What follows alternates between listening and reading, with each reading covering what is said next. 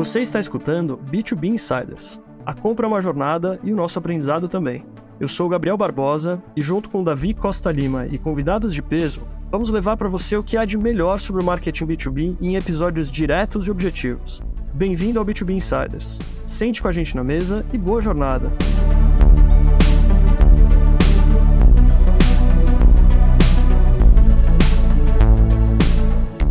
Olá, este é o B2B Insiders, o maior e melhor podcast de marketing B2B do Brasil.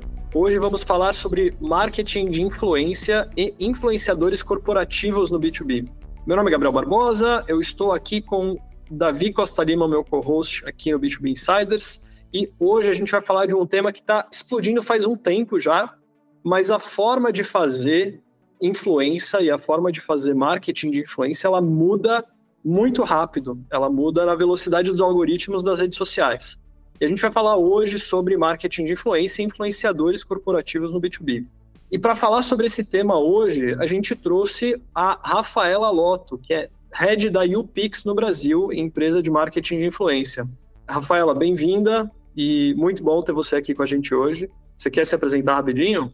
Obrigada. Bom, eu sou a Rafa, como você contou, sou sócia aqui da UPix. A UPix é uma consultoria de marketing de influência. A gente tem 16 anos, apesar de parecer que essa coisa de influência surgiu agora. A gente está há 16 anos aí nesse mercado, desde que tudo era mato e nem ninguém chamava influenciador nem nada. O nosso interesse lá atrás foi estudar a cultura que estava se tornando em volta da possibilidade que todo mundo tinha de criar conteúdo. E parece que o negócio deu certo e a gente está aqui. Maravilha, Rafaela. Bom, corroborando as palavras do Gabriel, muito obrigado pela, por aceitar esse convite aí de trocar um pouco dessa esse papo com a gente. E, cara, com toda certeza, é um tema que vem crescendo, vem crescendo cada vez mais, e agora talvez entrando aí num foco que até então era, não era tão forte como é que é o B2B. Mas antes da gente entrar nisso, você poderia dar uma definição para a gente do que, que é o marketing de influência, né? Se existe, existe uma definição e o que seria isso, assim, para vocês que trabalham e vivem, né, disso dia a dia? Eu gosto de falar o que, que é influência, né? Que é a capacidade que alguém tem de moldar a opinião do outro. E a influência, a capacidade de mudar a opinião do outro, ela não aconteceu porque a gente tem Instagram. Porque você deve ter alguém na sua família que é influente, seus avós, alguém, enfim, um tio que é influente, que ele manda todo mundo obedece, ou que ele fala todo mundo escuta, ou tinha um amigo da faculdade, da escola. Então a influência, ela é essa capacidade que uma pessoa tem de, de moldar a decisão do outro e que com a internet se transformou, na verdade, se, né, aumentou a proporção que ela pode ter. E aí, como sempre, as marcas que precisam sempre vender embarcaram nessa possibilidade de usar a influência das pessoas para falarem das suas marcas. Então, o marketing de influência é o marketing, marketing como todos os outros, que tem o objetivo de vender mais no final do dia, né? Tem que ter um gráfico apontando para cima lá nas vendas. Por mais que a gente entenda que dá para construir marca antes disso e tudo mais, mas é o marketing que atravessa, a partir de uma pessoa, uma comunidade com quem ela se relaciona o que torna isso tudo muito mais legal e muito mais difícil, porque não basta você comprar um banner em algum lugar, você precisa dialogar com alguém que dialoga com a comunidade, e isso envolve um monte de coisas e, e tabus das marcas em abrir mão de controle de mensagem, em aprender a funcionar de outro jeito, enfim, um certo conforto de eu pago e todo mundo, eu, né, eu pago e consigo visibilidade, agora não é mais tão fácil assim. Enfim, um universo bem interessante para estudar. Legal. É, a gente tem visto algumas, é, algumas coisas muito incríveis, né? Tipo é, o live commerce, algumas coisas que são assim, mistura um pouco do marketing de influência com novas maneiras de, de vender. Então, tem coisas que são até meio surreais, até quando você olha para os números, né? E aí, queria te perguntar isso, Rafa, se você tem, se tem dados para dizer para a gente um pouco do quanto que o marketing de influência tem influenciado a economia, né? Como o quanto que assim, a gente quando olha números, por exemplo, de live commerce, é um negócio de ficar louco, né? E, e como que isso tem evoluído ao longo dos últimos anos do ponto de vista de números? É, eu acho que tem, tem muitas pesquisas, e aí é, a gente tem uma que vai sair agora, logo mais, que eu não vou lembrar o, nome, o número de cabeça, mas que fala, né, que, acho, se eu não me engano, é seis em cada dez pessoas já compraram alguma coisa influenciado por um influenciador. E ainda na frente deles estão a família, um amigo. É bom, importante dar o contexto de onde está o influencer, né? Porque também tem uma coisa que eu acho que o mercado acaba escolhendo assim salvadores da pátria, né? Ah, isso aqui agora não é mais nada disso e agora é isso. E eu acho, eu costumo falar que a televisão não matou o rádio, a revista não matou o jornal e o que acontece é que pro para o marqueteiro que está aí pensando o plano, ficou mais difícil planejar tudo isso, colocar tudo isso na caixinha com o dinheiro que não aumentou. Né? Eu ainda só tenho para investir aquilo que está lá planejado, que tem uma relação direta com quanto eu estou vendendo também, né? Então, é um, um, número que chama atenção. O que eu, eu acho que eu acrescentaria nessa, nesse dado de que todo mundo, de alguma forma, é influenciado e, e toma decisão baseada no conteúdo do influenciador, é que, junto com esse, esse aumento da, do conhecimento das marcas em relação a isso, veio também uma busca das marcas pela efetividade. Porque, tá bom, as pessoas compram influenciadas por alguém, mas são as pessoas que eu paguei para influenciar? Ou são aquelas influências que aconteceram de forma orgânica? Aquilo que eu estou fazendo de fato está convertendo? Ou eu estou só jogando o jogo do meu concorrente e fazendo igual e não consigo nem medir? Então, eu sinto, especialmente esse, esse ano, os últimos dois anos, que são anos críticos para os investimentos das marcas, porque envolve um monte de coisa, período de eleição, incerteza política, agora guerra, tudo mais, que é o ano de eficiência, o marketing de influência também está sendo questionado do ponto de vista de eficiência. Que é, eu sei que funciona, tem um monte de dado que mostra que funciona, mas está funcionando para mim? Ou qual é a alavanca que funciona? Né? O que, que eu tenho? É com esse ou com esse? Porque muitas vezes a marca não tem nem como medir, né? que é o outro capítulo aqui do, da mensuração da efetividade. Então a gente tem números gerais, do mercado, milhões de pesquisas, e falta pouco dado para a marca, para cada marca conseguir medir a efetividade na sua realidade. É um desafio. É, eu, acho, eu acho interessante esse tema, porque se a gente realmente não, não, não, focar, assim, já me vem várias, várias histórias e várias coisas, assim, porque, cara, influência é algo muito vago, né? E aí você falou da ideia de, tipo, não somente influenciar, mas quem que, quem que você quer que influencie? Aí eu lembrei, enfim, não sei se vocês vão lembrar, até que a gente estava falando um pouco do Rio de Janeiro antes, né? Quando teve em 2011, teve aquela invasão que era para supostamente é, é, acabar com o tráfico ali no Complexo do Alemão. E aí um dos, dos traficantes se entregou uma camisa da reserva. Não sei se vocês vão lembrar disso. E aí são todos os jornais. Então, assim, aquilo foi uma influência foi uma influência. E, a, e é engraçado que assim, a reserva, na época, ela, ela utilizou aquilo como algo positivo. Chamou ele para reintegrar, colocou ele como modelo e ainda fez uma, uma, uma, série de ações sociais. Então, a influência ela tem esses dois lados, né? Tipo assim, tem a influência proposital, mas ao mesmo tempo você tem que ter, é, é, enfim, cuidado, né? E no fundo, já trazendo um pouquinho para o tema do B2B, eu acho que a influência é, um, é, uma grande forma de você passar confiança por meio de, um, de uma confiança que já existe, né? E eu acho que para o B2B isso vem se tornando cada vez mais efetivo e utilizado na, enfim, nas estratégias, né? Então, como é que você vê esses influenciadores que hoje talvez sejam mais influenciados em nível de empresas? Como é que as empresas hoje estão colocando seus funcionários como influenciadores? Como é que você vê um pouco esse, esse mundo dos influenciadores trazendo um pouco para o campo corporativo B2B? Muito legal. É, a influência, é como a gente falou, a influência é a capacidade de mudar a opinião de alguém. Então, né? E eu brinco com as marcas assim, ah, não faço marketing de influência. Você, você, ah, não estou no TikTok. Não, você tá. Entra lá no TikTok e vê o que estão falando de você, né? E acho que é um ponto importante para as marcas, B2B ou não, é que este é um capítulo do marketing em que você perdeu o controle. E você tem que assumir que perdeu o controle. Tem muita coisa que não está mais na sua narrativa. Aí a gente vê um monte de caso, né? Sei lá, é, a Lacoste, que sempre foi a marca do jogador de tênis, cheio da grana, e que a periferia adotou a marca e usa como um sinônimo de vencer na vida conseguir comprar um Lacoste oficial. Eu vou lá eu vou lá na loja, até eu estava ouvindo outro dia um, um, podcast do cara falando assim, eu vou, eu vou derrubar a Lacoste. O cara ganhou muito dinheiro, ele vai poder ir lá e comprar a Lacoste inteira. Uhum. É... Tá até em letra de funk já a Lacoste, né? Exato. E é assim, você como marca abraça, ou né, surfa a onda, nada contra, aproveita. Eu acho que assim, assuma que você perdeu o controle, o quanto você conseguir participar da narrativa já é suficiente, né? Já, já pode ter resultados. Agora tem outro caso lá do Bis, que é, as pessoas não gostaram da campanha que o Bis fez com o Felipe Neto, resolveram falar que agora vão consumir é, Kit Kat. Só que a galera do Kit Kat está em pânico, eu não quero o chocolate do Bolsonaro. Entende? Então, é ruim para todo mundo, né? No final, é, é ruim para todo mundo, digo, nesse sentido, é um risco para todo mundo, porque não está no controle, não está no controle do Kit Kat. Eu tenho certeza que se o Kit Kat pudesse escolher, ele falaria: Meu, deixa tudo quieto, continua consumindo o bis, eu não quero ter um selo. Não quero participar que, dessa discussão, né? Que envolve uma discussão, polêmica, um monte de coisa que vem junto com essa carga, né? Do, da extrema, qualquer lado que você queira olhar. Mas aqui falando do B2B, eu acho que tem um despertar assim recente, mas também acontece na mesma medida que tem mais gente disponível para dialogar, como você falou, é você usar a confiança construída de alguém para conversar com alguém que toma decisão. Sempre foi um desafio falar com quem toma decisão.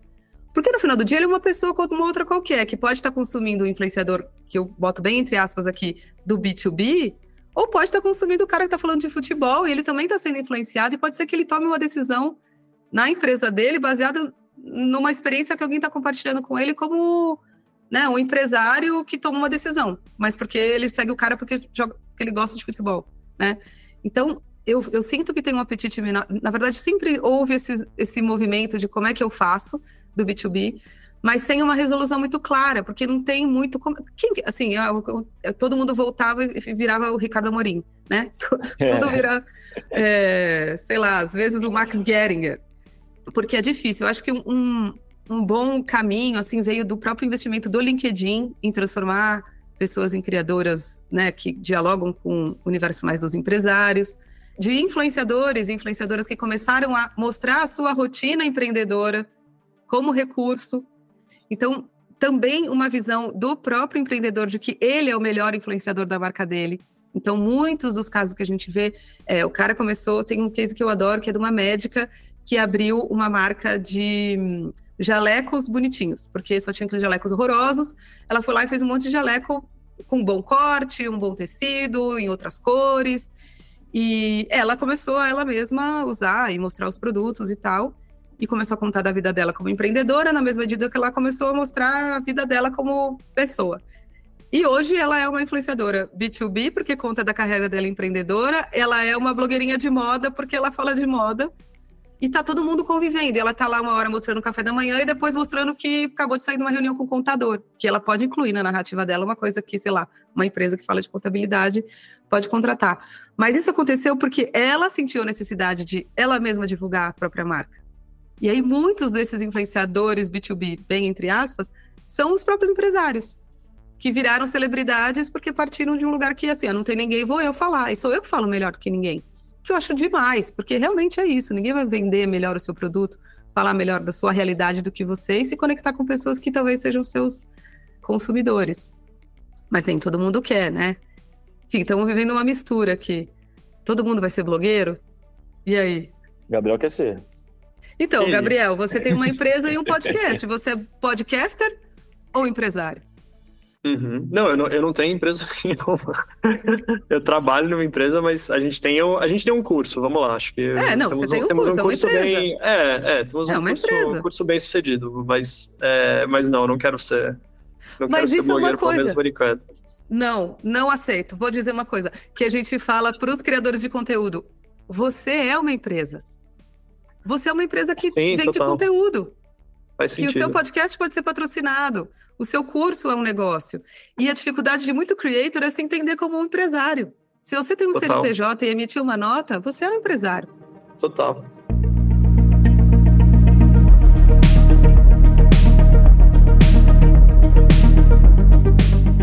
Um ponto importante aqui, eu acho que é, é talvez a gente quebrar o tabu de alguns termos, né? É, Para mim, por exemplo, essa coisa do ah, blogueirinho, blogueirinha, é, ah, então agora tal pessoa quer ser influencer, né? Acho que a, primeira coisa que, a, que, que você falou, Rafa, para mim faz muito sentido, que é todo mundo influencia, seja o professor na sala de aula, seja os pais influenciando os filhos. Então, e assim, eu, eu e o Davi, a gente se conheceu pelo LinkedIn, né? A gente, não sei agora, não lembro se a gente já contou essa história em algum episódio, mas a gente se conheceu pelo escrevendo no LinkedIn, começou a trocar mensagem começou a criar uma metodologia que hoje virou curso e aí a turma que está aqui com a gente é a primeira turma e estão vendo benefício aí nesse curso. E a gente começou a escrever e, de certa forma, começou a influenciar algumas opiniões, assim, a gente hoje tem coisas que a gente fala que ninguém fala, mas não foi uma coisa intencional, não foi uma coisa que a gente parou e falou, vamos agora influenciar op opiniões. Para mim, pelo menos, não, não aconteceu esse momento em nenhum momento né? Mas é uma coisa que foi acontecendo. E aí, acho que isso é, uma, é, um, é um ponto importante, talvez, para os influenciadores corporativos ou aqueles que não buscam ser influenciadores, mas que precisam ser influenciadores, porque você precisa influenciar determinado mercado, por exemplo? Como que você, o que, que você diria para essas pessoas, Rafa, de é, em relação a isso, de quebrar um pouco desse tabu e a pessoa de fato se vê como influenciadora de uma maneira positiva mesmo, né? Super. Eu falo que a influência é o soft skill dessa geração.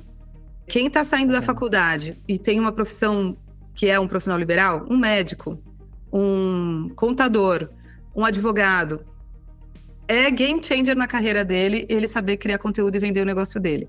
Significa que ele tem que fazer disso a vida dele? Não, mas ele tem que saber vender o trabalho dele a partir do conteúdo. Uma vez eu fiz uma palestra, tinha umas 40 dermatologistas. Aí ela falou assim: Ah, mas eu é, estudei seis anos, sete anos, nem sei por quanto tempo. Eu acho absurdo ter que ficar postando meu look do dia e fazendo uma dancinha apontando para Botox e hialurônica, não sei o que. Fazendo assim, para quem não está vendo, eu estou fazendo assim com os dedinhos, como você já deve ter imaginado, um Reels ou um TikTok. Daí eu falei, olha, provavelmente você não precisa postar o seu look, porque você está fazendo isso porque outra pessoa fez e você acha que é assim que faz. Mas você tem tanto conhecimento que você pode compartilhar e que se isso vai te ajudar a trazer paciente, por que não? Você não quer trazer mais paciente? Você tem que encontrar o seu jeito de fazer isso, mas esse é o novo marketing. Se você não aprende na faculdade, ninguém sai lá da faculdade de medicina com diploma de influencer, mas é uma realidade. E se não for um profissional liberal, também te ajuda a produzir um bom conteúdo para conseguir um emprego, por exemplo.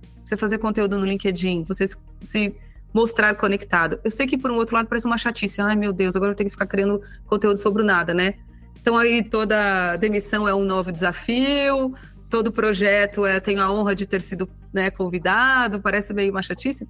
Mas quem se destaca nem é quem está fazendo isso, mas é quem está pensando como é que ele põe para fora o que ele sabe. E às vezes isso acontece o que aconteceu com vocês. E isso gera oportunidade de produto, que aí a gente entra num capítulo novo, que é falar de creator economy, que é a economia que gira em torno de todo mundo que pode criar um conteúdo hoje não só o dinheiro que você faz, mas todas as empresas que estão sendo criadas para atender vocês. Né? Ou, nossa, eu também me coloco nessa, porque eu também tenho lá um conteúdo no YouTube, a gente cria conteúdo no Instagram, de vez em quando eu apareço, e é o jeito que eu tenho de vender o Pix. Sempre foi, desde o primeiro dia. Aí o Pix era uma revista antes de ser qualquer coisa. Então não tem como não não pensar em se os nossos pais, quando eu me formei, meu pai falava: se você não falar inglês, minha filha, você não vai arrumar emprego nenhum, não falte a aula de inglês. É isso, você tem que falar inglês e saber criar conteúdo agora. Bem-vindo a esse mundo. É, não, eu, assim, é maravilhoso. Eu acho que produzir conteúdo, né, é um, é um excelente exercício de estudo. Já começa porque você se obriga a ter que organizar as ideias e colocar aquilo numa lógica que uma pessoa que não necessariamente vai estar no nível de consciência que você esteja tem que entender e tirar valor daquilo. Né? Então, assim, eu acho que às vezes, até como o Gabriel falou, essa ah, blogueirinha, existem hoje uns termos que caem até um pouco pejorativo já, né? Mas a ideia é que, assim, é óbvio que você tenha, você entretém, se esse fosse o objetivo, né, o entretenimento, ainda assim tem todo um estudo que você tem que fazer para fazer conteúdo para que a pessoa fique ali entretida e fique te consumindo. É claro Super. que quando a gente, é, quando a gente fala do B2B, é o contrário. Né? Por mais que a gente queira, existem, é, como posso dizer assim, alguns, alguns gatilhos de atenção? Existe, mas se você não tiver um bom conteúdo por trás que de fato gere valor, você não consegue se, se manter. Né? Então, hoje, até mais cedo aqui numa conversa interna, estava falando sobre é, o novo papel hoje dos times de vendas, principalmente times de pré-vendas, que tipo, de se posicionarem e gerar valor e utilizar hoje os canais que são riquíssimos. Né? Então, a gente tem o Instagram, tem o TikTok e no corporativo tem o LinkedIn, que é, que é rico, tem uma proposta diferente em relação ao conteúdo, né? E por conta disso, a gente vê muitas empresas hoje utilizando é, essa uma estratégia que é chamada de social selling, que é justamente você colocar os seus funcionários de uma forma proposital para gerarem conteúdo, né, criar uma ressonância junto com aquela parcela de público que tem, obviamente, é fit com a sua empresa.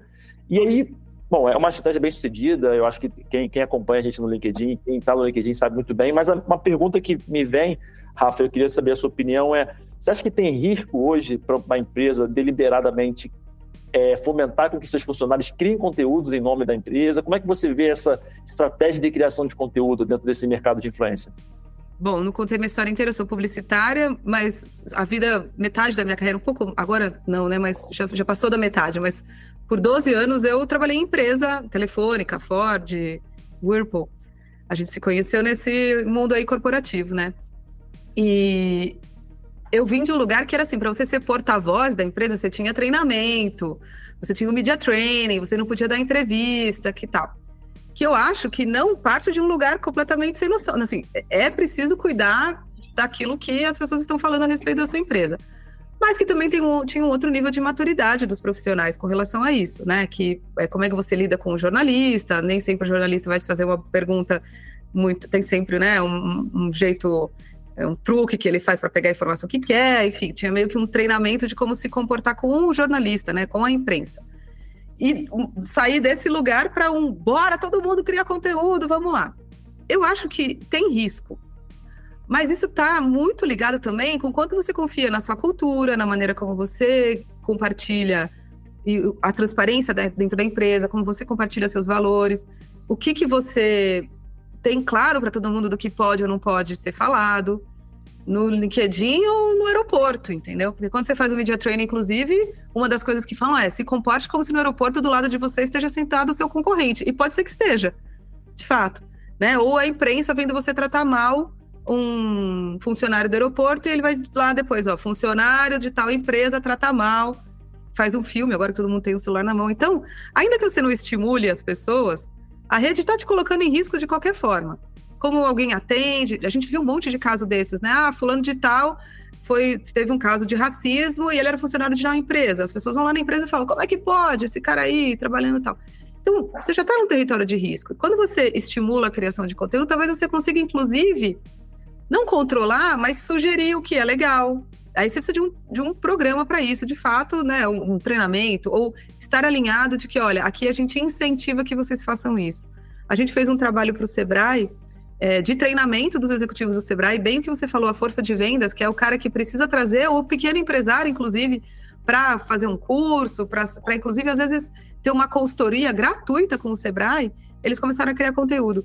E uma das coisas que a gente ouviu, depois tinha uma, uma parte que era de, de mentoria individual com cada um deles, eles falaram, cara, eu não via a hora de fazer isso, porque eu tinha a sensação de que estava fazendo errado. Porque ele já fazia, mas tinha medo, não sabia se podia, se não podia. Quando a gente foi lá e falou, olha, nós fomos contratados, porque sim, o Sebrae, aí era um Sebrae de um estado específico, né? A gente, eh, o Sebrae incentiva que vocês façam isso. Cara, as pessoas brilharam, porque não ficou mais na dúvida.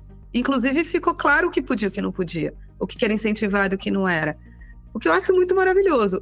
Mas o cuidado disso é não pode ser uma obrigação. Tem uma parte legal importante para você ver. Um, um, dos bancos que a gente fez um trabalho parecido, ele teve que primeiro mudar o contrato de trabalho das pessoas. Porque você não foi contratado com direito de uso de imagem e nem como um influenciador daquela marca. Isso está adicionando o seu escopo de trabalho?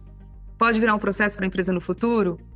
Então, quando você decide isso, você também tem que trazer o cara do RH junto, o advogado jurídico junto, todo mundo para pensar quais são os riscos legais e os riscos reputacionais e tudo mais. Mas eu sempre acredito que uma boa cultura é a base para ter sucesso numa estratégia como essa. Eu super incentivo, eu diria sim, mas conserta o que tiver errado dentro primeiro. Senão vai dar ruim. Acho que, é, só antes do Gabriel falar, tipo, você falou da palavra cultura, cara, e é verdade, assim, acho que a cultura nesse momento é, é, é a ferramenta, por mais, né, que é, é até reducionista chamar a cultura de uma ferramenta, mas é sim a ferramenta que consegue trazer esse senso, o que é um pouco maior do que qualquer pessoa eventualmente pode fazer, né, e a, a cultura como uma ferramenta de crescimento de negócio, de posicionamento, é uma das coisas que o Gabriel vem conversando em paralelo cada vez mais, e em breve a gente espera é, trazer mais conteúdo sobre isso, porque é uma ferramenta fortíssima mesmo. Eu super Sim. concordo, então. Sim. Tem gente que gosta, tem gente que não gosta daquela, daquela frase que é atribuída, não sei se é dele mesmo ou não, mas é atribuída ao, ao Peter Drucker, né? De cultura come estratégia como café da manhã. Uhum. E, e assim, se isso é verdade, né? Acho que aí talvez tenham outras pessoas, talvez talvez gere uma outra discussão toda em relação a isso, mas dado que uma, uma empresa tem uma cultura forte, se aquela cultura de fato as pessoas estão vivendo aquela cultura, fica mais difícil, você blinda um pouco mais os funcionários para que eles saiam do que você gostaria que eles comunicassem na hora em que eles estão se colocando numa mídia social, né? Porque aquela cultura é tão forte e se a cultura de fato estiver, como o Davi falou, é, integrada a uma estratégia de crescimento de fato, é, a cultura vai impulsionar como eles vão se colocar e isso de fato vai ser uma ferramenta para o crescimento, né? Mas legal, acho que esse talvez seja o lado mais profundo, acho que da, da conversa e talvez um pouco menos tangível no dia a dia. Acho que se a gente quiser levar para um lado mais tangível e mais prático, talvez, Rafa, você tem orientações para quem está querendo começar a fazer isso, ou talvez quem já esteja fazendo isso, mas esteja um pouco no começo ainda, de utilizar o marketing de influência como ferramenta de, enfim, de, de estratégia competitiva e, e, aí uma tática de crescimento, de fato, né? O que, que você daria de orientação para essas pessoas que estão entrando nesse mundo? É, a primeira coisa que eu, eu diria é se você puder estudar. Porque a gente começou a fazer marketing de influência no vamos ver do jeito que der, né? Mas isso era 10 anos atrás. Agora, tem conhecimento, tem matéria, tem estudo, tem gente boa fazendo isso. E tem muita gente, principalmente quando é uma empresa pequena, que acaba contratando outra agência, uma agência para fazer isso e tudo mais, que não tem repertório nem para avaliar o que está sendo apresentado. Então, eu acho que se você não tem repertório para entender um pouco da dinâmica desse mercado, isso vai ter um tempo de aprendizado muito grande. Então, conversa com outras pessoas que fazem. Vai lá no LinkedIn, pergunta, segue, segue o Pix, segue vocês. Enfim, eu acho que tem que. Tem muitas outras pessoas. Procura entender essa dinâmica, porque muitas pessoas acham que o marketing de influência é contrata um influenciador, paga para ele, ele fala o que eu estou mandando ele falar. O que é, enfim, 1% do que podia ser, porque primeiro está controlando uma mensagem, 100% da mensagem, sendo que você podia contar com a narrativa dessa pessoa para colocar sua marca num contexto. Quando você pensa em contratar um post, é, né, o famoso um post no feed, três stories, a pessoa está falando uma vez só sobre a sua marca, com uma frequência baixa, ninguém vai lembrar de você. Tem um monte de coisa que as pessoas vão fazendo no automático e depois voltam, ah, mas marketing de influência não funciona. Não, não funciona porque você não está usando, não está colocando marketing de influência na estratégia. Você está usando como formato. Quando você pensa em influência como um formato, ah, um anúncio na revista, um no jornal, um spot de rádio, um post no feed, três stories com três influenciadores. Tá tudo errado já do começo. Porque como é que a influência se conecta com o seu negócio? E aí é mapear quem é influente no seu segmento. E o quem é influente não é quem tem seguidor. É você é influente no seu segmento? Eu sei que para o Pix, quando eu ou a Bia, a gente, né, minha sócia, a gente fala alguma coisa, eu sei que a gente é influente para o nosso segmento. E talvez no nosso segmento não tenha ninguém mais influente do que a gente neste segmento. Mas tem um monte de gente que, que constrói uma narrativa parecida com a minha e que pode me ajudar como negócio. Então, será que essas pessoas também não podem me ajudar e jogar junto comigo se eles têm um discurso parecido com o meu? Que mais outras, para quem mais interessa essa conversa que eu tenho? Porque às vezes você está falando, sei lá, sobre a sua empresa num segmento que você quer atingir o cara tomador de decisão, mas você tem um estudante que é influente nesse segmento, um professor que não está ali no tomador de decisão, mas ele está construindo reputação, ou ele está de alguma forma formando as pessoas que um dia vão. E aí você está construindo influência para a sua marca. Você não está usando o marketing de influência como um formato. Então, se eu tenho uma dica é essa, não compre como formato. Se alguém te oferecer um post no feed de três stories, fala não, espera aí, vou estudar um pouquinho e pensa, contrata estratégia de influência, que vai mapear quem são as pessoas influentes, que vai... Eu tava fazendo, saí aqui antes da reunião com você, antes né, de bater esse papo com vocês, eu estava numa reunião que justamente a gente estava mapeando influenciadores para uma marca e metade deles não tinham sequer um Instagram muito bem. Todo mundo tem um Instagram, né? Mas tinha um Instagram bem. Alguns tinham o, o Instagram fechado e tudo mais. Mas é uma marca de bebidas, e essas pessoas são aquelas pessoas assim, que se eu fui na casa da fulana e a fulana me ofereceu tal bebida, cara, ela é muito influente para mim. Cara, essa pessoa é uma pessoa influente no seu mercado. O que, que você tá fazendo com ela? Aí as pessoas estão olhando lá, alcance, querendo pessoas milionárias. E no B2B, pior, porque não tem um, um big name, assim, tipo, não tem a Anitta com trocentos milhões de seguidores é super segmentado, depende do, do, do lugar que você está, do segmento que você está. Eu falo bastante, tá? Vou emendar mais um exemplo que eu acho que ajuda. De um segmento que a gente trabalhou faz uns três anos, que era o agronegócio. Cara, não tem gente suficiente para falar de todos, porque tem o agronegócio, né? Tem um especialista no boi, na galinha, no ovo, no milho, na terra, no mato, na água, tem, e, e eles falavam de tudo isso, né? Ou tinham um produto para tudo isso, mas não tinha a quantidade de influência suficiente. Eles fizeram um programa de influência. Eles foram mapear quem eram pessoas dentro do ecossistema deles que podiam ser. E um era o funcionário da empresa, o outro era um fulano fornecedor, um era um cliente, e formaram essas pessoas. Hoje o agronegócio tem um monte de influenciador. Muito estudante que eles foram lá pescar né, no, a Gen Z que, putz, muito mais fácil ensinar a criar conteúdo do que nós, os late millennials e tal. Às vezes, depende do segmento que você tá, você vai ter que criar. Você vai ter que fazer o seu mercado, o seu, seu pool de influenciadores, estimulando eles a fazer. Talvez seja você mesmo. Não é um caminho pavimentado e não é fácil também. Não é mágico. Tudo se resolve. Não é resultado do, do dia para o outro também, que eu acho que é uma expectativa que muita gente tem. Ou seja, eu desanimei todo mundo, ficou difícil. Não, não, não. Eu acho que todo mundo não. Eu acho que pelo contrário, acho que você falando me veio em mente uma coisa que, poxa, eu e o Gabriel a gente fala bastante. E por mais que a gente, a gente fale de B2B, cara, não é B2B, é B2C. Você tem que entender, você tem que conhecer muito bem a sua audiência, porque aí sim que você vai criar uma estratégia é, sabendo exatamente, cara, qual tal conteúdo vai entrar em tal momento, porque é esse, esse é meu objetivo com, com, com a mensagem, né? Pô, eu preciso, no caso do B2B, que a gente trabalha vendas mais complexas, né? Então, o elemento de confiança, ele é muito mais mais forte na construção de uma narrativa. Né? Quando você está num, B2, num B2C, talvez o um elemento de impulsividade, então você vai procurar uma pessoa que tem ali algum, algum aspecto de fascínio, de desejo. Aí o, o Gabriel falou do live commerce, né, com a é, Larissa, Manuela, não sei o quê, que bateu um recorde de vendas. Então, então é você utilizar exatamente quais são os melhores atributos daquele influenciador dentro de uma, de uma audiência que você conhece muito bem. Né? Então, se você não conhece muito bem a sua audiência, não adianta, e seja no B2B, seja no B2C, seja no high, no low ticket, não importa, você tem que conhecer.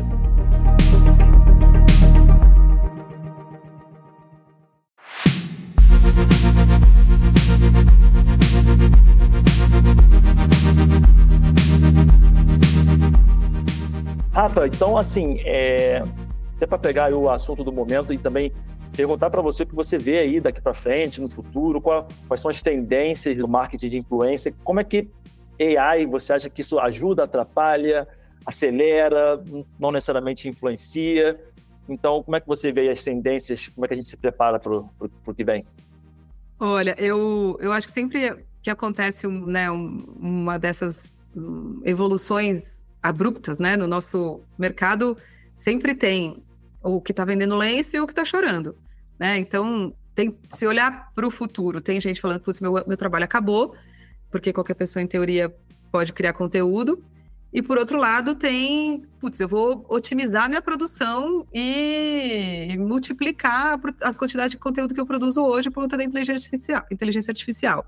Eu sou do time das otimistas, que eu acho que a possibilidade imediata de multiplicar essas produções. Aqui a gente, na UPix, já está usando isso. Então, eu pego um artigo que a gente mesmo escreveu, porque o ChatGPT não escreve o artigo, mas eu pego um artigo e falo para o ChatGPT, você multiplica isso aqui em três posts no feed, um no LinkedIn, qual a sugestão que você me dá para fazer esse, compartilhar esse conteúdo em cada uma das redes? Cara, ele tem um texto base, que é um pouco ruim, porque não tem a nossa linguagem, a gente ajusta o tom. Cara, ajudou o meu trabalho. Eu precisei demitir gente? Não, eu estou produzindo mais.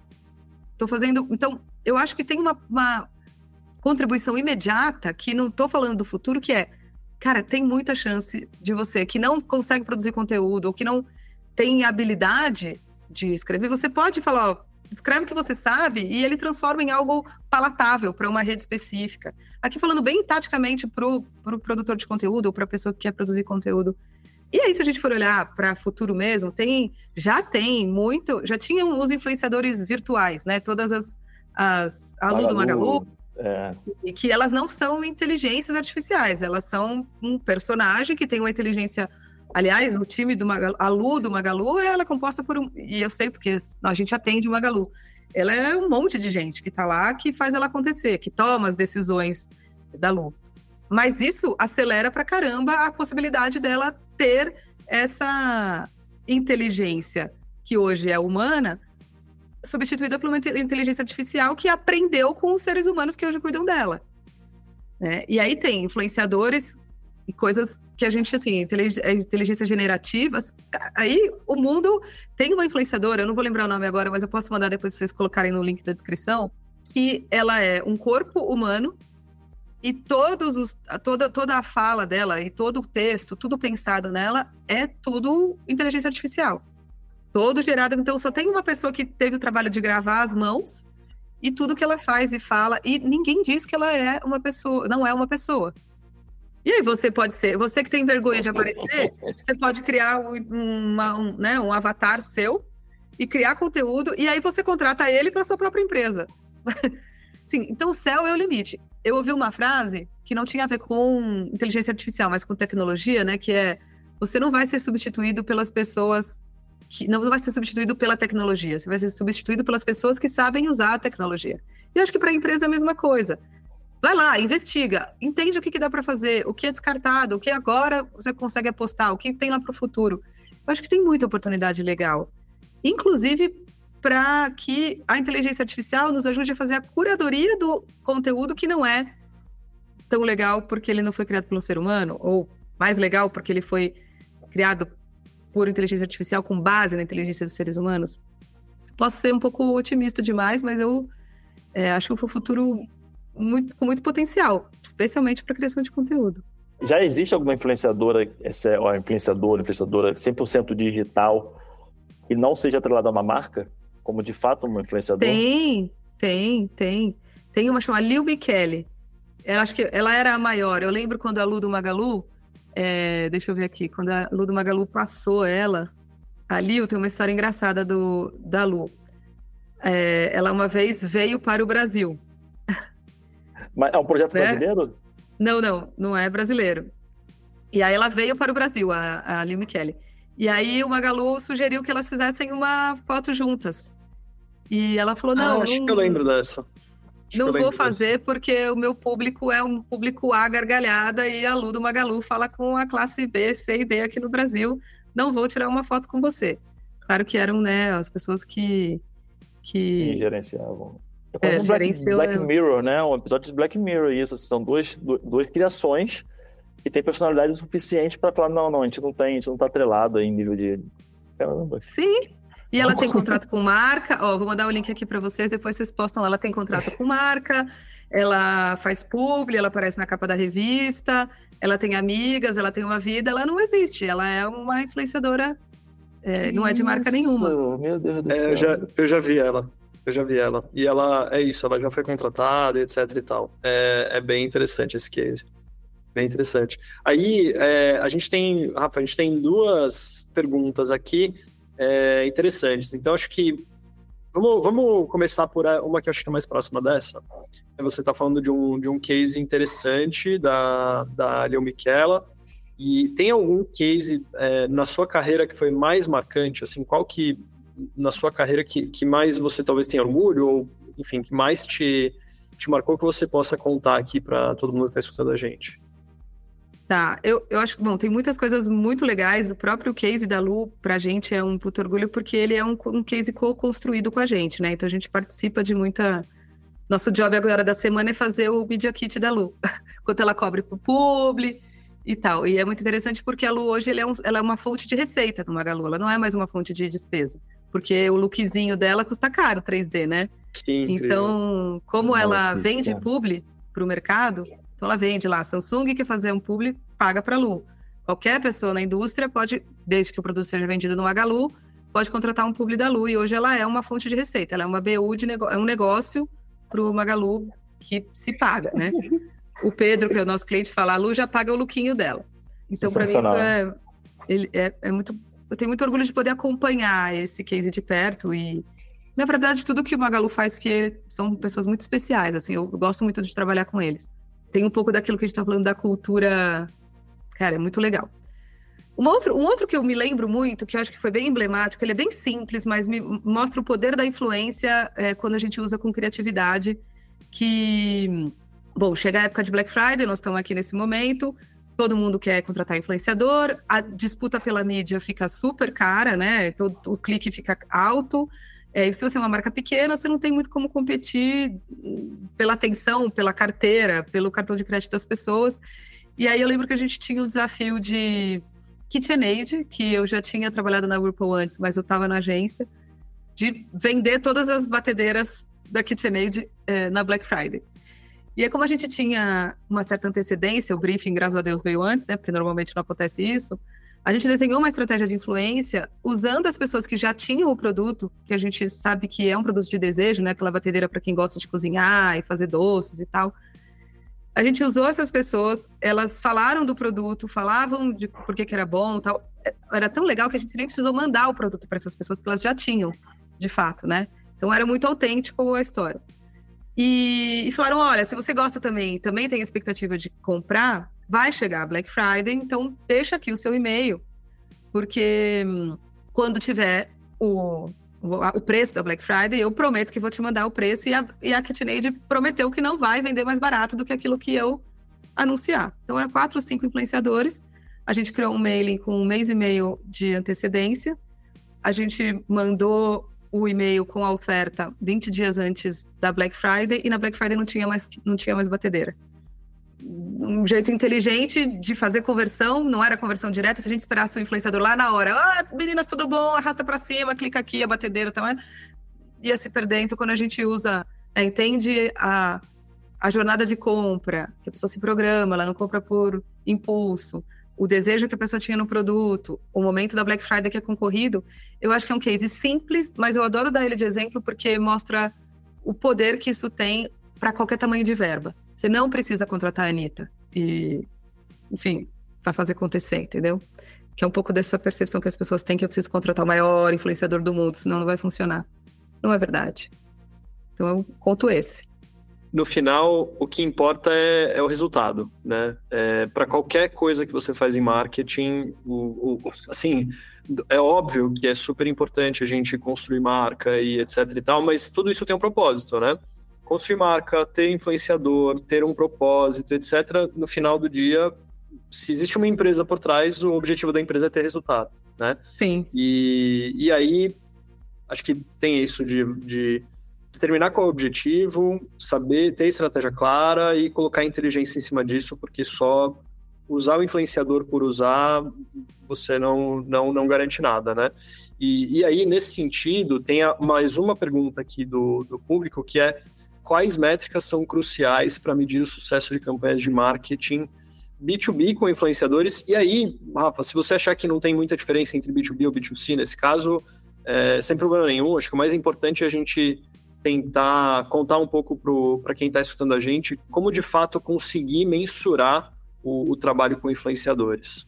Sim, não, é super importante. É, tem uma coisa muito parecida, né? Todo mundo quer vender, mas tem uma parte importante do marketing de influência que ele é muito raro ele converter logo de cara. Então, todo esse trabalho de marca, de concepção de marca, de posicionamento, ele tem que preceder a sua estratégia. Voltando lá no caso da KitchenAid, esse pré já estava feito, porque eram pessoas que usavam o produto. Então, o aware né, das pessoas, as pessoas já conheciam a marca, elas já desejavam. Então, se a gente pensar lá no funil, né? Awareness, consideração, já existia. Elas precisavam de um esforço para converter. Então, você precisa entender quanto essa pessoa, de alguma forma, já construiu para sua marca ou para o seu, seu segmento. Porque é difícil você chegar lá e querer que a sua métrica seja conversão, logo de cara. Então, Primeira coisa é, se você vai fazer uma, uma estratégia de B2B, ela tem que ser de longo prazo. Aquela história, um post no feed, três stories, não vai converter. E a primeira coisa que a gente mede é a interação, a gente chama de retenção, que é o quanto as pessoas captaram daquela mensagem. Então, se alguém fez lá um, um post sobre uma coisa X. É, a gente estava trabalhando agora com uma empresa de companhia de uma companhia de energia que agora vai ter o um mercado livre de energia e eles querem dialogar com os empresários para que eles escolham a, essa empresa na hora de escolherem a companhia de energia que eles vão querer lá quando puder escolher. Eles nem estão vendendo ainda. Então, eu pensaria numa estratégia de longo prazo sempre, porque se você quiser converter, você precisa entender o quanto essa mensagem está construída. E aí eu estava falando da empresa que a gente está trabalhando agora, trabalhou, já fez o trabalho, é uma empresa de companhia, uma companhia de energia que está atuando no mercado livre de energia, então que ninguém conhece, é uma empresa nova que um, um belo dia vai falar para você: Oi, Gabriel, você tem um escritório? Você pode comprar energia direto de mim. Só que tem um passo antes aqui que é te explicar que agora você pode comprar energia direto de mim e não da Enel, da EDP, sei lá quem seja a sua fornecedora atual, porque o mercado mudou, enfim. Então, a métrica inicial do trabalho, que foi um trabalho B2B, porque ela quer falar com o empresário, era entender se as pessoas estavam entendendo. Então, era avaliar os comentários, entender o nível de engajamento e o que a gente conseguia sentir de desejo, de intenção de saber mais, para poder captar o lead. Que aí vinha uma segun, um segundo pedaço, que é, então tá, você quer saber mais? Então entra aqui, tem uma calculadora, tem um e-book que te apresenta melhor essa solução, e aí a pessoa já deu o e-mail, e aí a conversão ela vai medir depois, porque com o e-mail ela trabalha, o time de, de vendas dela vai fazer isso. É, então, a métrica ali era compreensão da mensagem, engajamento com a mensagem, né? E compreensão. E depois era conversão em lead, não em venda, que era lead, o lead era alguém que baixou o e-book, alguém que fez o simulador. Então, eu sempre penso no longo prazo, porque se você quiser medir a conversão logo de cara, você vai falar que não funciona, vai desistir. Mas precisa de estômago, né? Porque você pagou o influenciador, aí o, o, chefe já tá lá, ô, e aí? Cadê? Quantos leads? Quanto vendeu? Quantas assinaturas? Ou sei lá, o que, que você quiser fazer, né? É difícil.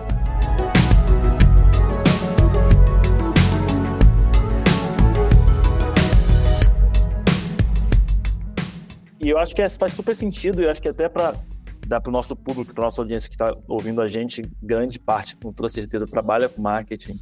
Né? E é isso, você tem que ter uma estratégia de marketing muito bem definida. Você não tem, não é uma bala de prata que você vai falar, vou contratar uhum. um influenciador e, e, esperar que milagrosamente é, você tenha resultados. É claro que né, o, o ciclo de venda deles variam, né? E quando você trabalha um ciclo de venda que é mais, que é mais elevado, você tem que quebrar em, em, em a estratégia tem que quebrar em pequenas métricas para você de fato ver se você está ou não está no caminho que você quer, né? Do contrário, você tem a grande chance aí de, de fazer todo um, um, movimento que no final não vai gerar resultado para você e você vai acabar culpando o influenciador, quando na verdade é uma culpa estratégica, não é uma culpa tática, Sim. né?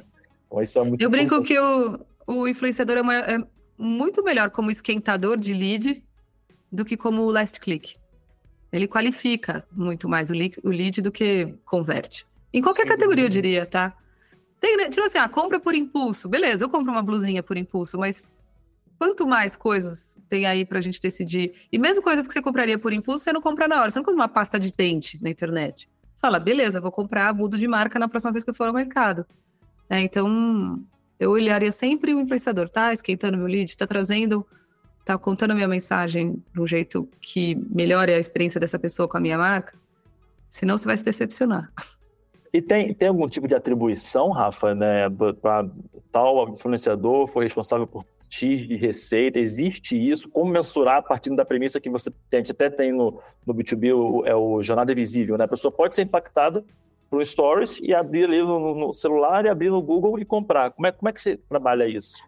Então, a gente está soltando uma pesquisa que mostra que das pessoas que tomam alguma ação quando é impactada por um, um, uma campanha, um pub de marketing influência, só 20%, é um, é um número quebrado, mas vamos botar aqui 20%, a ação é clicar no link e comprar. As outras ações são procurar no Google melhor, perguntar para alguém, anotar no caderninho para comprar depois quando for à loja, visitar pessoalmente a loja. Tem um monte de outras coisas que acontecem que é invisível para quem está medindo só a conversão. Então, qualquer modelo de atribuição vai ser um modelo de atribuição falho, porque é a mesma coisa que você medir lá o last click e o cara fez trocentas coisas antes, né? Então, é a mesma coisa. E tem uma outra coisa importante que, ao contrário da mídia, que você paga pelo clique, do influenciador, você não está só comprando o espaço de mídia, você está comprando a autoridade dele, a produção do conteúdo, porque se você fez um banner, você que produziu. O post ele que fez para você. Então, você também está pagando a produção. Então, atribuir o resultado simplesmente aquilo, né, o, o, que a pessoa clicou, vai te dar uma visão bem é, limitada do que é de fato a contribuição dele. Mas sim, você tem como medir, como eu falei, né? Às vezes você vai medir o comentário, você vai entender se. Tem uma coisa, por exemplo, para gente, que o nosso conteúdo é um conteúdo de informação, a nossa métrica é salvamento. No B2B, se você contrata um influenciador e as pessoas salvam o seu post, isso é muito mais importante do que se ela compartilhou, deu like, porque a pessoa não vai dar like. Às vezes ela, cara, ela nem quer que o concorrente dela saiba que ela sabe que isso existe e que ele vai contratar. Não quero que saiba qual é, sei lá, o meu, sei lá, meu RP. Não, não querem. Então, vai lá e vê quantas pessoas salvaram do seu próprio conteúdo ou do influenciador que você contratou. Isso pode ser uma ótima pista de que o seu conteúdo ou aquela informação foi legal e aí você atribui, né, o seu ROI não é, não é exatamente um ROI, mas ele tá lá colocando uma pessoa interessada, salvando seu conteúdo para de repente voltar depois. Fica a dica para o LinkedIn é habilitar essa métrica, porque hoje é uma métrica que não existe e ela faz total sentido, porque é uma rede de educação, as pessoas estão muito para aprender ali. Então, salvamento com certeza é uma, é uma excelente métrica. É, a gente pode salvar como usuário, mas a gente, como criador, não vê, né? Exatamente. Exato. Exato. É, e, e, faz muita falta, né? Faz todo sentido e, enfim. Não tem muito porque eles. Se existe o feature, por que, que não existe a métrica relacionada ao feature, né? E é, eu, o LinkedIn até... é um pouco estranho ainda nisso, assim, eles, é. eles é, vão sentindo muito e vão andando com, acho que, menos apetite que as outras redes sociais mesmo, né? Tem uma preocupação também de, de ter um ambiente legal para todo mundo manter, se manter lá, senão a galera some. Total. Não sei. É, eles têm que entender o perfil de criador. Eu acho que não é o Ricardo Amorim. Você, você, você usou o Ricardo Amorim, acredito que ele seja um dos maiores influenciadores hoje do LinkedIn. Mas ele é um influenciador que também ele tem característica de um Instagram, de um TikTok, mas ele está no LinkedIn porque ele tem na carreira dele todos esses componentes, essa bagagem corporativa. Mas ele não, para mim, ele não, ele não produz o tipo de conteúdo que de fato é o conteúdo que gera valor no LinkedIn. Né? E eu acho que talvez o LinkedIn tem que começar a entender que, cara, o valor dele está em outro lugar, não necessariamente no Ricardo Amorim da vida ali. É. É. O, o, o, LinkedIn tem um programa de creators, a gente até já fez, já deu aula num desses programas de aceleração de criadores de conteúdo para o LinkedIn. Justamente porque eles precisam dessas pessoas criando conteúdo lá para que, enfim, tudo, né, a, a lógica do conteúdo, que é espaço, que é inventário para mídia e tudo mais. Então eles investem, mas eu acho que eles têm uma preocupação de não ter um monte de gente vendendo publi lá amanhã, sabe? Então é, Sim. sei lá, é um pouco. É, mas eu, eu acho que nem a, nem a característica do creator do LinkedIn, né? Se você for pegar, por exemplo, né, assim, aí, sei lá, pegar um dos grandes exemplos aqui foi, foi nossa entrevistada do, do primeiro episódio com, com convidados, que foi a Guta Tomaskin, né? Que é referência Sim, grande aí em branding Metrics. da Purple Metrics. E para mim, esse é o perfil de creator do LinkedIn, né? Uma Exato. pessoa que tá, claro, né? Óbvio que existe uma, um interesse por trás de por que, que a pessoa tá, tá criando, né? Mas é um conteúdo que agrega valor, né? O, outro exemplo, o Rafael Kiso, né? Da, da MLabs. Pô, ele coloca todos os dias um ou dois posts com métricas super relevantes em relação à rede social. Quanto ele educa o mercado? Esse Sim. acho que é o perfil de creator que o LinkedIn não é um creator que vai querer fazer um publi necessariamente, porque ele tá ali para vender o peixe dele de alguma outra maneira, mas ele tá Sim. tá criando um conteúdo super educacional na rede, né? Sim. E a Guta é um exemplo que também tá no TikTok. Né, que também Exato. prova que o creator B2B não tá só lá no LinkedIn também, né? E o TikTok dela é. Ela faz uns vídeos de 10 minutos, que é contra-intuitivo para uma plataforma de vídeo rápido, e vai super bem. Quebra as duas práticas, total. É. Total. É, teve um vídeo, de, um vídeo dela que acho que teve uns três ou quatro minutos, que era o que, que você deveria perguntar para numa entrevista se você está indo ser, ser entrevistado para ser head de marketing de uma startup, que acho que no final rendeu um artigo do Brasil Journal, porque viralizou esse link, esse, esse vídeo. Sim. Sim. E é muito doido, né? Como o, um vídeo de TikTok influencia a produção de um artigo no Brasil Journal. É, é. Como as coisas acontecem hoje em dia. Né? Influencia, né? né? A, a, palavra Sim. é essa, né? Total. E ela falou que ela estava numa palestra num evento nosso e ela falou que ela começou a fazer meio desacreditada. Os sócios falaram: ah, vai lá, testa. Agora os, os, os sócios começam. E aí, não vai fazer vídeo hoje, não? Ô, Guta, volta lá. Vai, então... vai virar uma BU, que nem a Lu daqui a pouco, né? Aham, é. é, exatamente, Total. exatamente. Total. Legal. É, Rafa, muito, muito obrigado pelo papo. Foi, assim, super interessante. Eu não sei se, se de repente você quer agora no final fazer um, é, talvez uma conclusão, assim, do que para você é. Qual que é a conclusão desse papo? Pensando aí, talvez, no B2B, que ainda é um terreno, acho que super fértil, no sentido de que tem, tem pouca gente fazendo, e, e, tem uma oportunidade enorme, né? O que, que você diria para essas empresas B2B que são a maior parte do nosso público, olhando aí para marketing de influência? Tá, eu vou dividir em três partes. Primeira parte é tira, bota já a cara no jogo. Tipo, experimenta ser o creator da sua própria empresa ou incentivar que os seus funcionários sejam, porque primeiro você vai aprender como é que navega nesse universo melhor e vai saber contratar quando assim você quiser. É, eu acho que mal não faz. Segundo, se você for contratar, pensar numa estratégia de influência, pensar numa estratégia de influência. Foge de quem vai te prometer milhares de coisas, né, resultados imediatos, porque, de novo, post no feed de três stories não funciona. E a terceira coisa que eu diria, é, que a gente não explorou muito, mas que eu acho que para B2B você tem que estar atento, é na quantidade de oportunidade de negócio que a Creator Economy tem. Nos Estados Unidos já tem 14 unicórnios, 120 empresas, é, e tem assim, desde serviço financeiro para o creator, que vou dar um exemplo, é, antecipa um investimento a partir do seu inventário no YouTube. Então você sabe que em 10 anos você vai ganhar 10 milhões né, com a sua monetização do seu canal. A empresa vai lá e te antecipa 10 milhões com uma taxa pequenininha e ela passa a ser dona do seu inventário, por exemplo. Então, só, só um exemplo. Tem muita oportunidade para olhar para a Creator Economy como um player, né? Não só ficar assistindo aí o marketing de influência, mas ser um, um player importante para essa economia que só cresce. Não, não deixaria essa, de dar essa dica aí eu brinco que assim, o pessoal lá da Vila Madalena, que é os, os influenciadores, já estão no, no, Lago da Batata. Daqui a pouco a gente chega lá na, na Faria Lima. Tá todo mundo criando startup dentro da Creator Economy e os empresários, as pessoas não estão muito de olho nisso. É quem está vivendo aqui dentro dessa, dessa economia que está pensando coisas dessa linha. Então fica de olho.